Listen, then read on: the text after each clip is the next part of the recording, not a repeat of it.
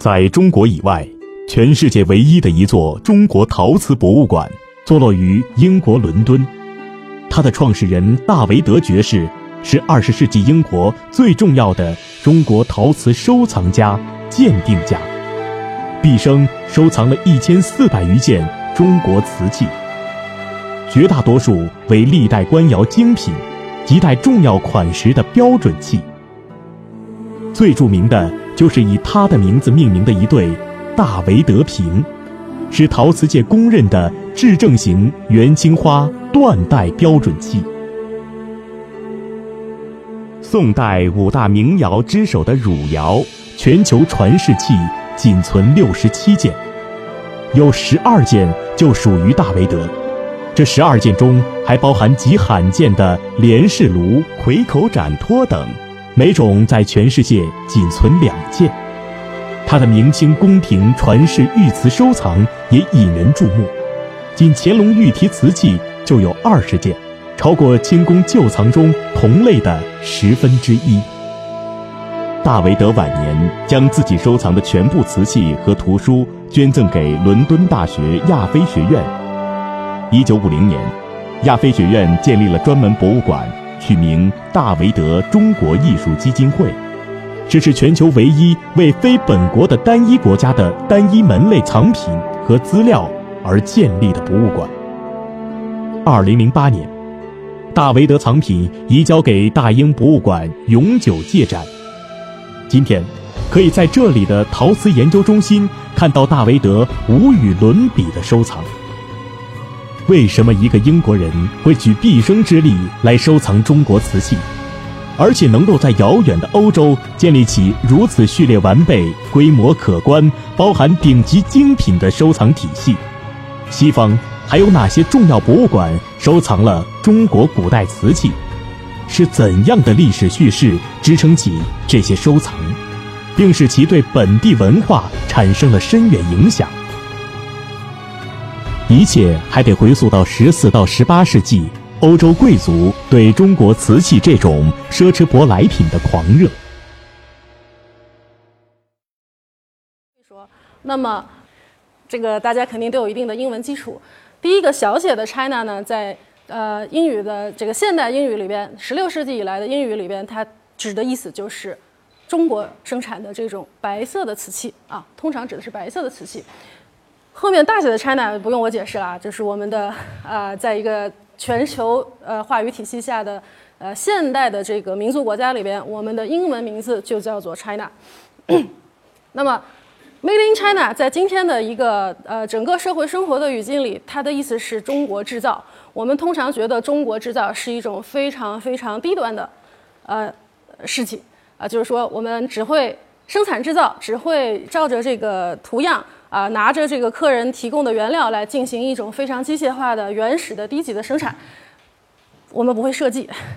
但是呢，历史上情况不是这样的，而且今天的情况也在发生非常非常快速的改变。呃，中国目前在全世界的生产、设计、制造的领域，尤其是我刚才提到，我们是我工作的单位是一家科技公司，那么我们现在其实用到的很多的技术。呃，我们国家也逐渐的开始有自主研发的能力，而且越来越快的走到世界的前列去，啊，这都是非常有意思的事情。所以在今天这样一个宏观的时代背景下，我们来讨论这些问题，给大家讲一些过去发生过的事情，啊，我觉得是很有意思的。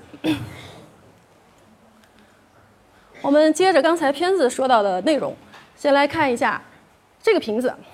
这个瓶子呢，呃，有一个很长的名字啊，叫做盖涅雷斯方特希尔瓶。呃，这个名字来自于他的第一个收藏者。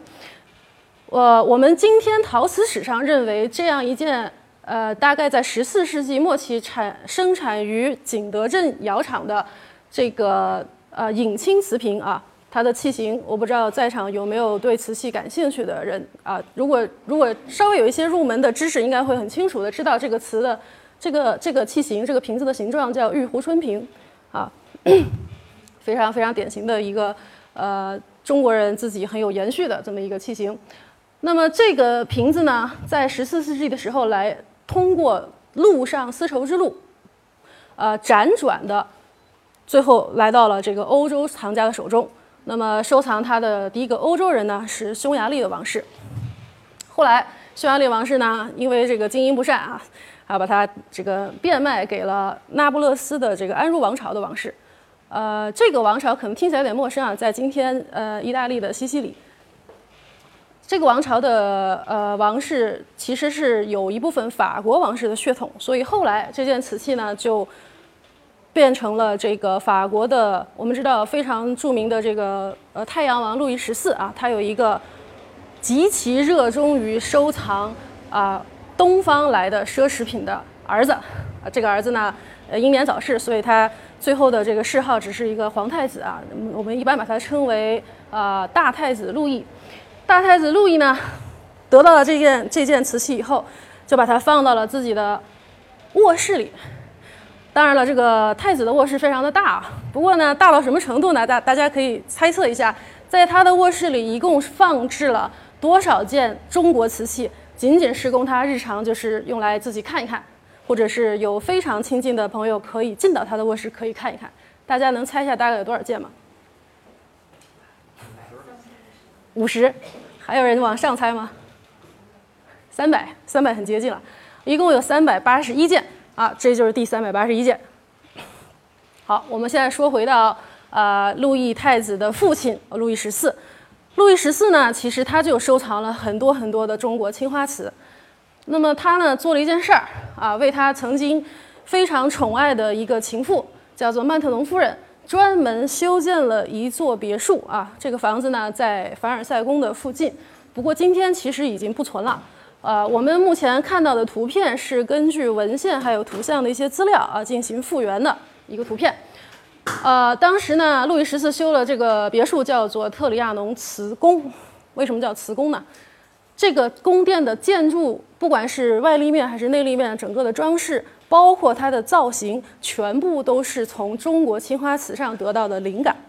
啊，我们可以想象啊，这么一个呃，虽然是仿制品啊，虽然是一种呃经过了这个加工之后的这个产物，但是这样一座房子为他的这个最受宠的呃，我们可以说是后妃吧，来来建造，在当时是非常非常啊，就是引人。嫉妒和遭人这个这个就是非议的这么一件事儿，所以呢，曼特农夫人后来失宠，其实跟这个瓷宫的建设是有关系的啊，让全欧洲的王室里面所有的正派的 这个贵妇们都觉得非常的愤慨，说我们都没有那么多的中国青花瓷，你居然有一座宫殿。好，然后呢，我们看一下在这个。欧洲王室，他们其实有一个非常传呃悠久的传统，就是去收藏来自中国的这种昂贵的、奢侈的、精美的瓷器。在这个当中，有几个人可以值得一提啊，比如说呃刚才提到的路易十四，那么路易十五也有一个。呃，非常著名的情妇叫做蓬巴杜夫人。蓬巴杜夫人对于洛可可这样一种艺术风格的诞生是啊，起到了非常非常重要的一个贡献的。啊，她首先是这些艺术家们的赞助人，其次她本人也有非常好的啊这个文化修养和艺术品味。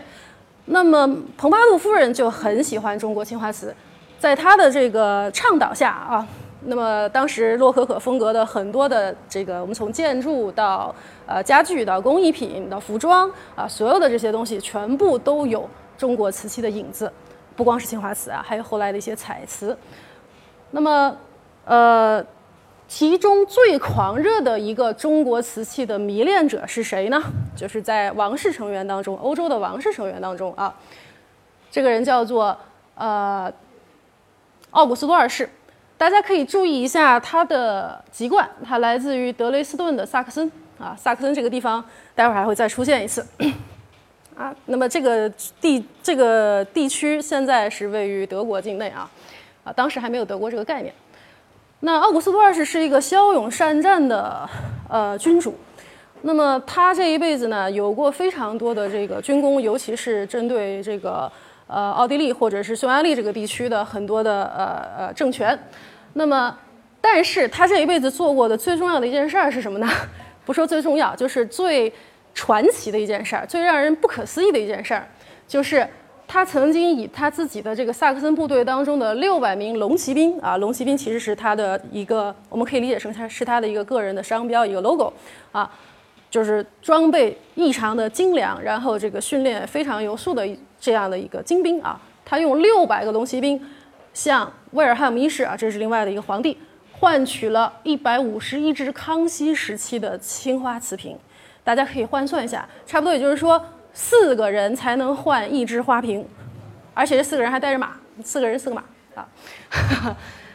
这是极其狂热和奢侈的一件事情啊。所以呢，呃，奥古斯都二世当年居住的皇宫，就是我们所谓的这个慈温阁宫，大家可以看一下它的内景和外景啊。内景在墙壁上嵌满了中国青花瓷啊，作为装饰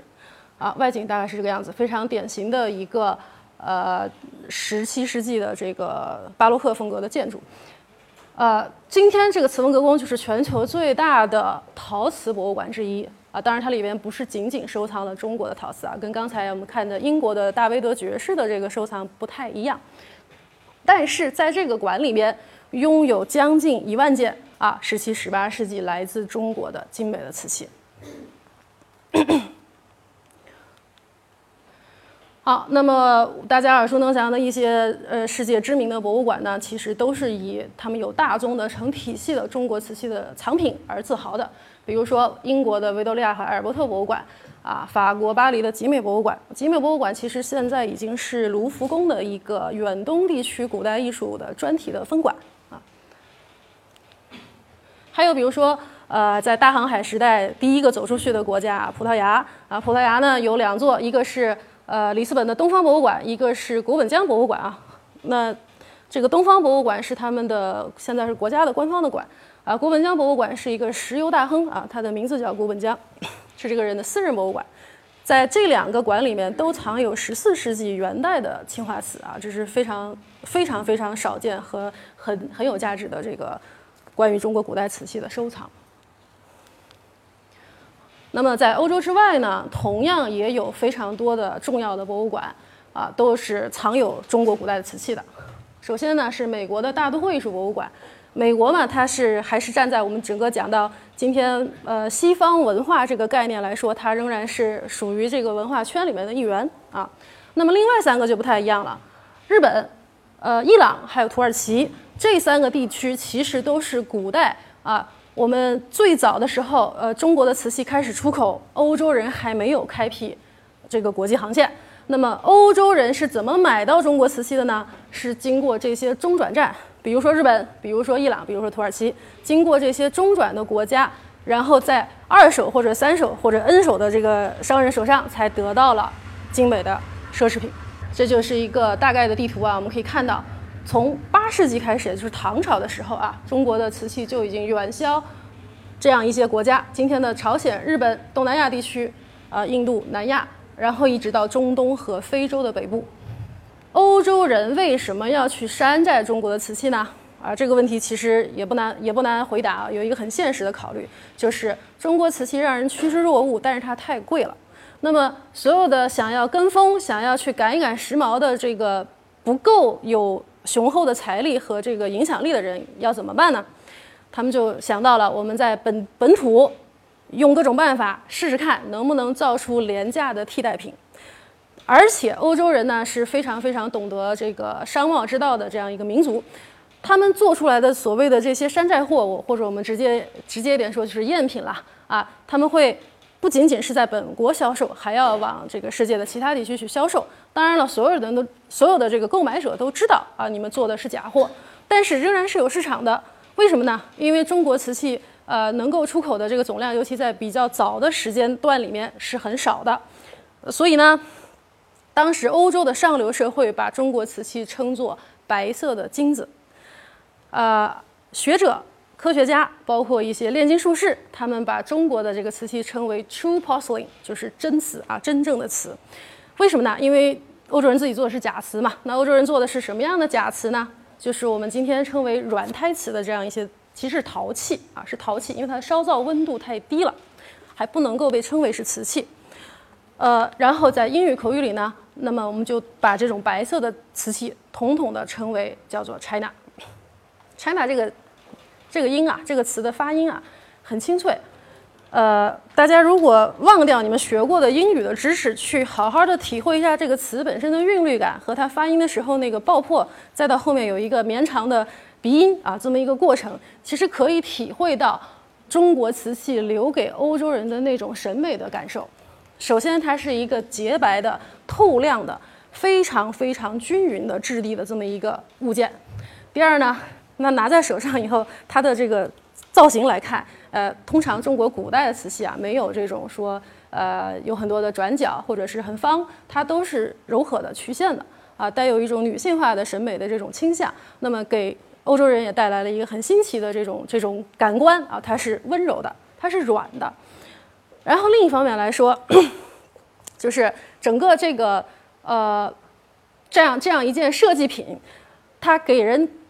在这个视觉触感，还有整个的远观近观的这个过程里边产生的这种反差和对比的效果，非常的高级啊！这种高级感又让又让这个词有了一种韵味。所以呢，我下面想从三个方面给大家简单的说一下，就是当年的中国瓷器在欧洲人心目当中的啊，作为一件非常成功的、很高级的设计品，它具备的三个。特征或者说三大方面的这个构成要素啊，是怎么样显得高级的？首先呢，就是材料啊，或者我们说就是它的硬件硬件条件。中国的这个瓷器的材料呢，在欧洲很长很长一段时间，他们是根本就找不到能够对应的这个东西，当然也没有办法得到中国人用的那个材料，因为那个材料它是一个大自然的产物，就像咱们今天第一位分享者说到的自然自然科学领域里的话题。那么在中国这个特定的地方、特定的区域才有这种特定的材料，这是一件非常非常困难的事儿，你很难去模仿。第二个条件呢，就是技术。我们刚才说到了，欧洲人只能烧陶器，烧不了瓷器，为什么呢？他们造不出来能够支持支持一个一千三百八十度这样一个超高温的啊窑炉。窑炉是一个，我们可以说是一个呃建筑物，或者说一个简单的一个构造物。那这个窑炉你造不出来的话，你的技术条件不过关，呃，这个事儿是没有办法完成的。第三点就是审美，刚才我说过了一个宏观的印象啊，在在审美的层面上来说，中国的瓷器呢非常的白，非常的透，非常的均匀。还有一点可能是我们作为中国人从来没有想过的，我们拿到一个花瓶、一个罐子，凡是那种就是细长一点的、肚子深一点的容器。就算它放在博物馆的玻璃柜里，你你没有机会亲手拿到它，或者把那个盖子打开看一眼，我们都会知道它的内壁和外壁是一样的挂了釉的，只不过可能外壁有花纹，内壁就只是纯白的而已。但是这件事情对于欧洲人来说是非常非常神奇的，他们做的陶器呢，只能在外壁上挂上一些颜色，内壁是是光是光秃的，挂不上釉。这个其实跟技术呃技术上的这个限制也是有直接的关系的。他们窑炉里面的这个呃我们说的这个就是玻体啊，能够去嗯包住这个呃就是瓷器的这个瓷坯的这样一个外包装吧，其实是很难支持做到这样一个程度。所以说，中国瓷器传递给欧洲人的诸多审美观念当中，有一个非常重要的信条，叫做表里如一啊，也就是说。这么精美、这么珍贵的一件东西呢，它居然外表和和内部你看得见和看不见的部分是具有同样的品质、同样的高级，啊，这件事儿呢，其实它更大的意义上来说，传递的是一个价值观啊，还不仅仅是说，呃，我就是材料好呀，我技术我技术好呀，呃，就是这个物质层面的这个条件上来说，比你们高级啊，秒杀一百条街，然后你们就没有办法来山寨，没有办法来模仿。其实第三点啊，关于表里如一的这个问题，才是真正致命的问题。对于设计来说，对于工业制造品来说，对于文化的传播来说，这是真正真正重要的问题。在今天这样一个以西方的这个商业文化为主要结构的这么一个呃社会关系里边，我们会把这件事儿描述成什么呢？比如说品牌的价值。我相信大家可能多多少少对所谓的这个咱们今天生活里的奢侈品的这些牌子或者是产品。还是有些了解的，啊，那么真正的奢侈品为什么能卖那么大的价钱？它的材料和技术真的比我们现在掌握的东西要高级到那个无以无法想象的，就是无以伦比的这样一个巨大的差距上去吗？并不是的。每一个成功的品牌后面都有巨大的附加值，而这个附加值是从它的文化背景里面一点一点积累、一点一点创造、一点一点生长出来的。啊，这件事儿是我们今天，呃，我觉得对我们所在座的每一个人的日常生活来说，可能会比较有意义的一个点。好，那么大家看看了这个图以后，我们就可以想象啊，中国其实。呃，瓷器的这个持续的出口贸易是一个呃非常漫长的历史叙事。那么到了十八世纪的时候，十八世纪的时候，呃，就这一百年当中啊，由中国出口输入到欧洲市场的瓷器呢，超过了六千万件。这就彻底改变了欧洲人日常生活当中使用瓷器的习惯啊，改变了他的生活方式，同样也改变了他们的价值观。所以，中国的瓷器可以说啊，在一个非常谦虚的角度上，都可以说我们的瓷器很很意外的，但是很深入的参与到了欧洲人或者整个西方文化的现代精神、现代文化的形成的这个历史过程里面去。下面给大家看一张画啊。这是一五一四年，十六世纪初的时候啊，非常著名的意大利文艺复兴早期的一个画家，叫呃乔凡尼贝利尼，他的一件名作《诸神之宴》。这个《诸神之宴》画的是古希腊的很多的男神女神啊，他们在这个草林和呃草地和森林里边举行呃节日的庆典。大家注意一下，在这个潘神的脑袋顶上有一个非常大的青花瓷盆。在这个冥福仙女的手中呢，有一个更大的青花碗，大家能看清楚这是青花瓷吗？哦，这两件瓷器据说呢，其中一件是来自元朝的正儿八经的 Made in China 的青花瓷，还有一件呢是意大利人自己仿造的。大家记一下这个年份，一五一四年，抱歉啊，一五一四年，一五一四年是一个什么样的时代呢？什么样的年份呢？在这一年，葡萄牙的船队第一次抵达了中国的沿海地区，也就是说，从这一年开始，欧洲人不用再花非常非常高的价格从阿拉伯或者是埃及的商人手中来购买中国瓷器了，他们可以啊直接从中国来比较大批量的去进口，所以这是一个划时代的时间点啊。呃，那么下面就给大家讲一讲这个所谓的外销瓷。我们从中国人的角度来讲啊，我们卖出去的这个出口的商品，嗯，其中的瓷器就叫外销瓷。外销瓷基本上呢有三个类三个类型啊，叫做中国式样、外国题材。很简单，这个瓷器的基本造型和款式是跟中国人还有在国内销售是一样的，只不过把它的装饰图案的部分进行了替换，换成了欧洲的欧洲人熟悉和喜欢的图案。第二种叫做外国式样、外国题材，大家看这两个盘子是不同的啊。上面这个盘子是一个中餐使用的盘子，是那种在一个大圆桌上啊，装满了这个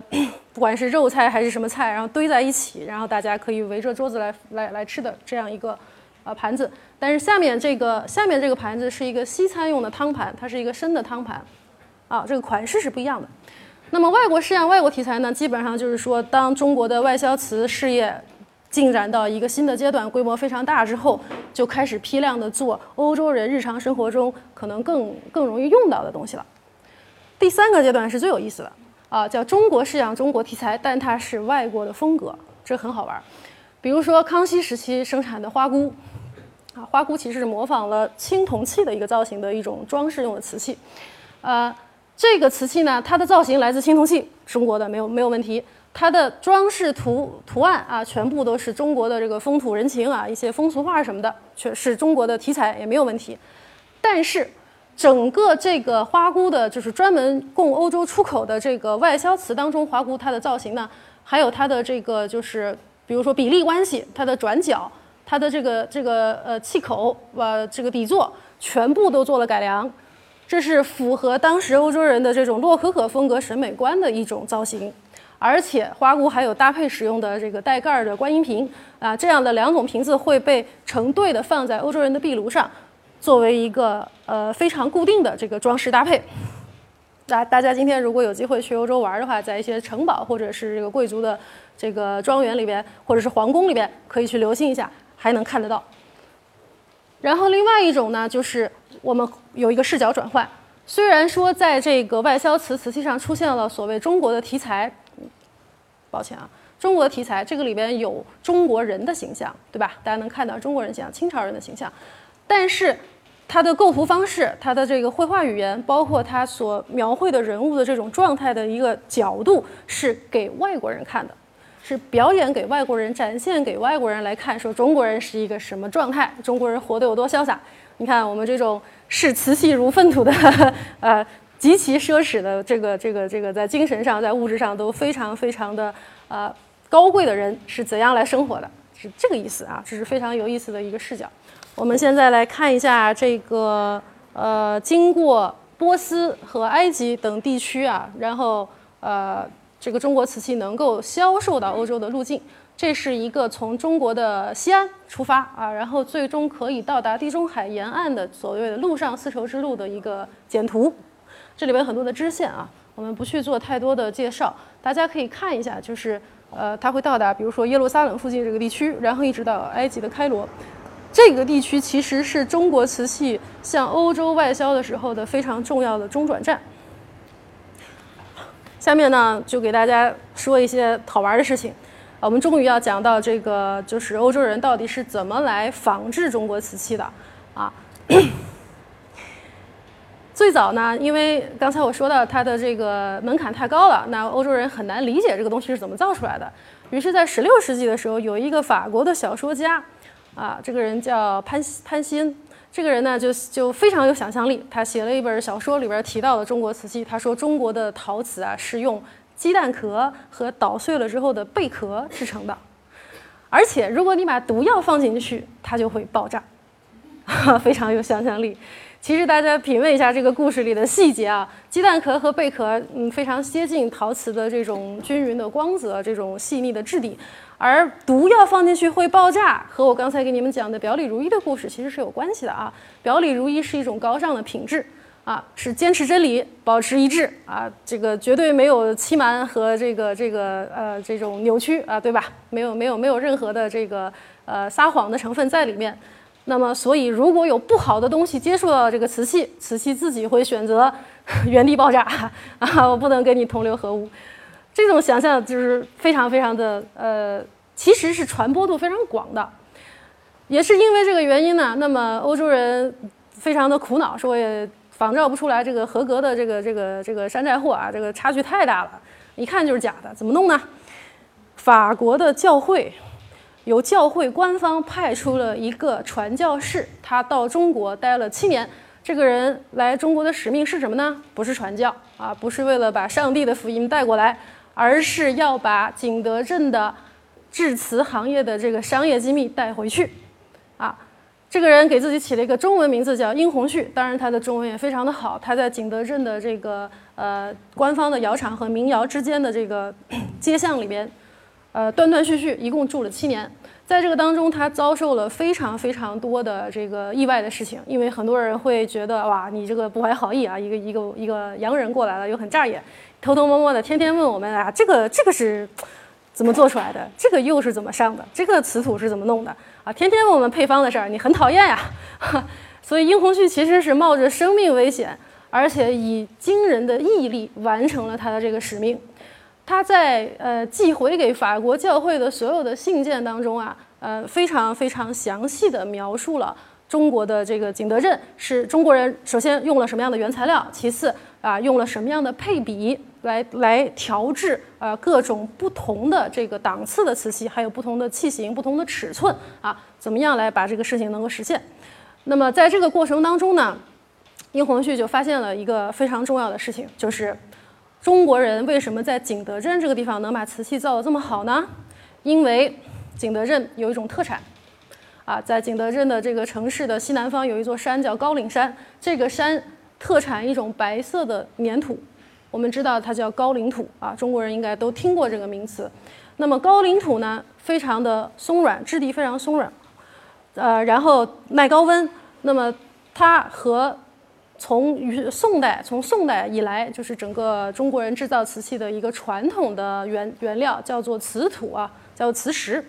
这两个东西加在一起之后，就成为了元代再往后中国人可以造出来的这种非常非常洁白的、非常坚硬的啊、非常稳定的所谓的叫称为 China 的这样的瓷器的配方。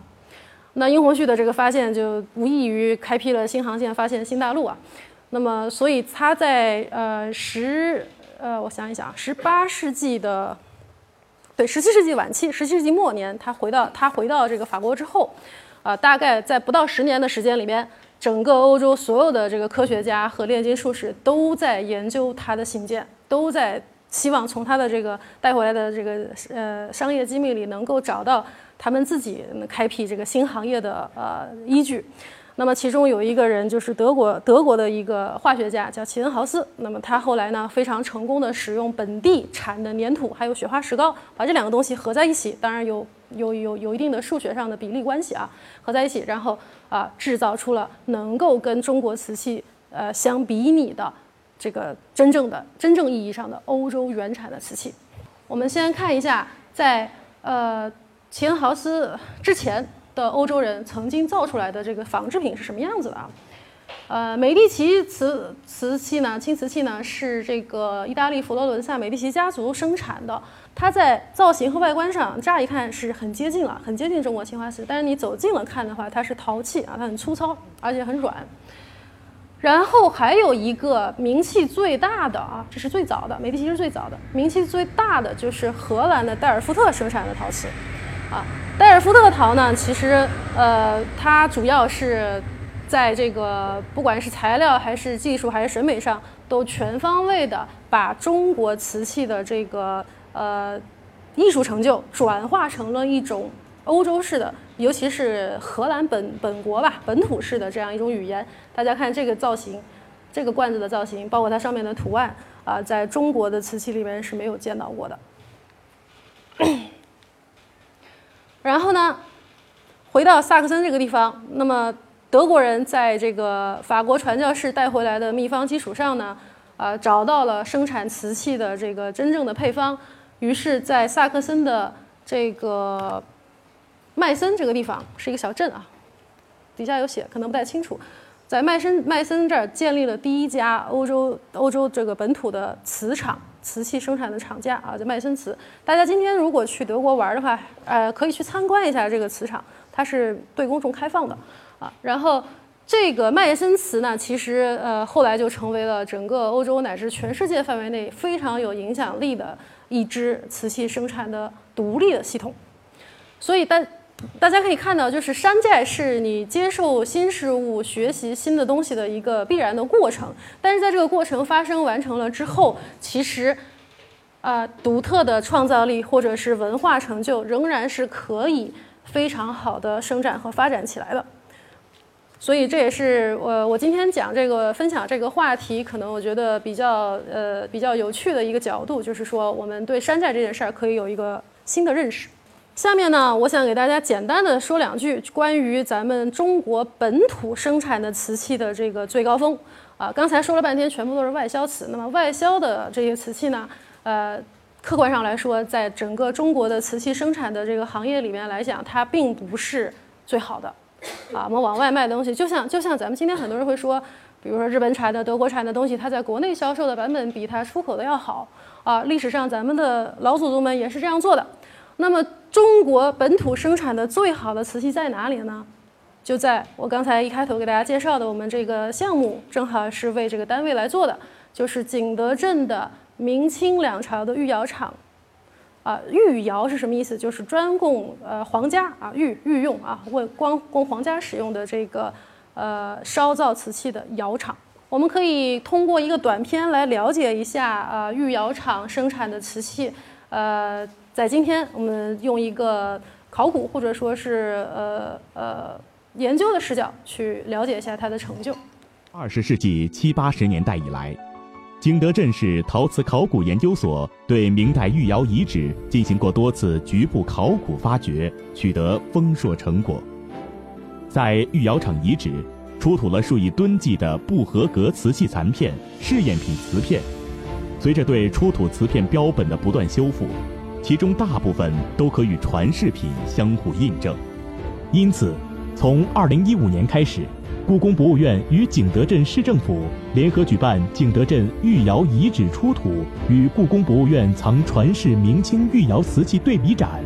这是一系列至今仍在持续进行的大型展览。在对比展中，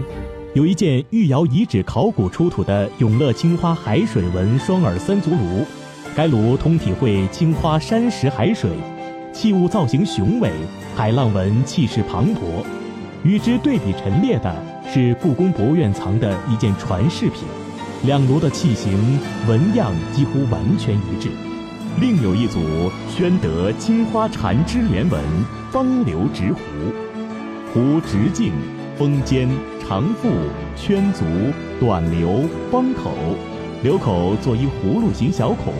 同样，无论在纹饰还是器型上，出土品与传世品都极为相似。还有众多闻名海内外的明清御窑瓷器珍品，在国内外重要博物馆中收藏展示。中国是瓷器的故乡，瓷器是中国的象征。景德镇皇家御窑厂代表了中国古代陶瓷艺术的最高水平，是今天人们触摸、感知中国陶瓷文化的圣地。